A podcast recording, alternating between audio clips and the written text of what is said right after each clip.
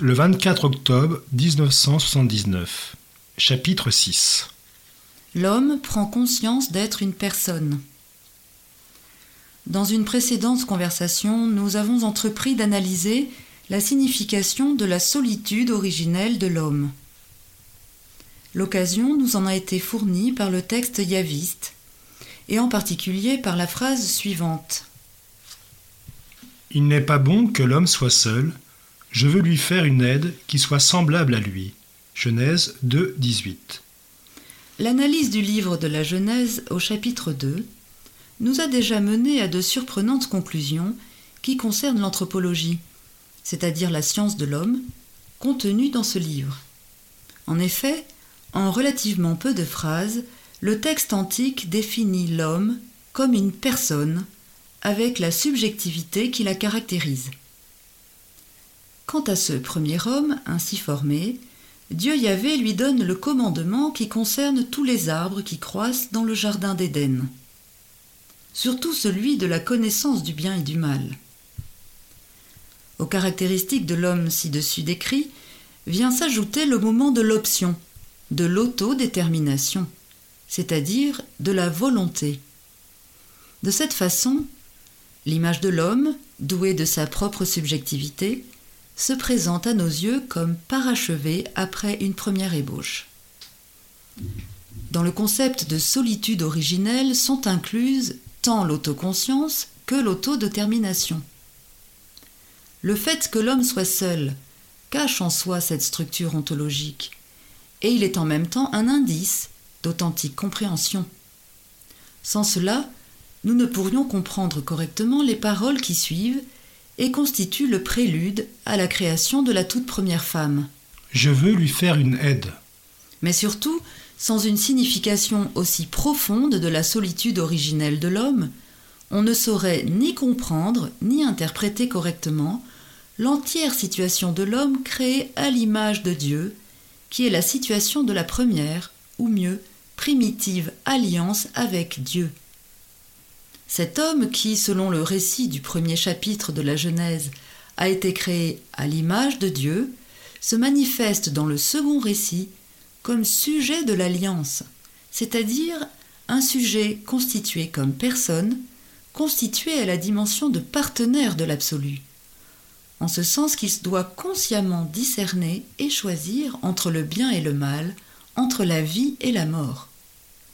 Les paroles du premier commandement de Dieu Yahvé, en Genèse 2, 16-17, qui indiquent de manière directe la soumission, la dépendance de l'homme créature à son Créateur, révèlent de manière indirecte précisément ce niveau d'humanité comme sujet de l'alliance et partenaire de l'absolu. L'homme est seul.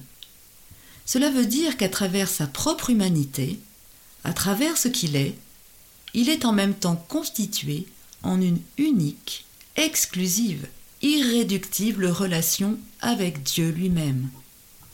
La définition anthropologique contenue dans le texte yaviste se rapproche de son côté de ce qu'exprime la définition théologique de l'homme que nous trouvons dans le premier récit de la création. Faisons l'homme à notre image et à notre ressemblance. Genèse 1, 26. L'homme, ainsi formé, appartient au monde visible. Il est un corps parmi les corps. Reprenant, et d'une certaine manière restituant la signification de la solitude originelle, appliquons-la à l'homme dans sa totalité. Le corps, grâce auquel l'homme prend part au monde créé visible, le rend en même temps conscient d'être seul. En effet, il n'aurait pas été capable d'arriver à cette conviction qu'en fait il a acquise, comme nous le lisons dans Genèse 2, 20, si son corps ne l'avait aidé à le comprendre, rendant la chose évidente. La conscience de la solitude aurait pu se rompre précisément à cause du corps lui-même. L'homme, Adam, aurait pu, se basant sur l'expérience de son propre corps, arriver à la conclusion qu'il était substantiellement semblable aux autres êtres vivants, Animalia. Et, comme nous le lisons, il n'arriva pas à cette conclusion. Au contraire, il se persuada qu'il était seul. Le texte yaviste ne parle jamais directement du corps. Même lorsqu'il dit que le Seigneur Dieu forma l'homme du limon du sol, il parle de l'homme, non pas du corps. Malgré cela, le récit pris dans son ensemble nous offre des bases suffisantes pour percevoir cet homme, créé dans le monde visible, précisément comme corps parmi les corps.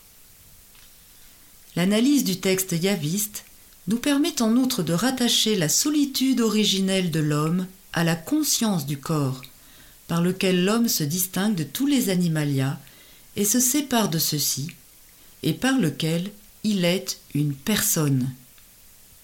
On peut affirmer avec certitude que l'homme ainsi formé a en même temps le sentiment et la conscience du sens de son propre corps, et ceci en se basant sur l'expérience de la solitude originelle.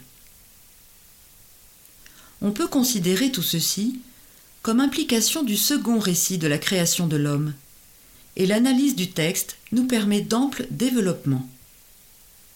Lorsqu'au début du texte yaviste, avant même qu'il y soit question de la création de l'homme au moyen du limon du sol, nous lisons qu'il n'y avait personne pour cultiver le sol et faire monter l'eau de la terre et arroser la surface du sol.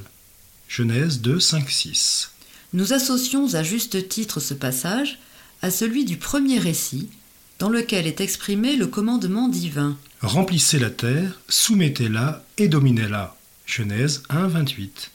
Le second récit fait explicitement allusion au travail que l'homme accomplit pour cultiver la terre. Le premier moyen fondamental pour dominer la Terre se trouve dans l'homme lui-même. L'homme peut dominer la Terre parce que lui seul, et pas un seul autre parmi les êtres vivants, est capable de la cultiver, de la transformer selon ses propres besoins, faire sortir l'eau de la terre et arroser toute la surface du sol. Et voici que cette première ébauche d'une activité spécifiquement humaine semble faire partie de la définition de l'homme telle que celle-ci ressort de l'analyse du texte yaviste. On peut affirmer par conséquent que cette ébauche est intrinsèque à la signification de la solitude originelle de l'homme et appartient à cette dimension de solitude en vertu de laquelle l'homme se trouve dès l'origine dans le monde visible en tant que corps parmi les corps et découvre le sens de sa propre corporalité. Lors de la prochaine méditation, nous reviendrons sur ce thème.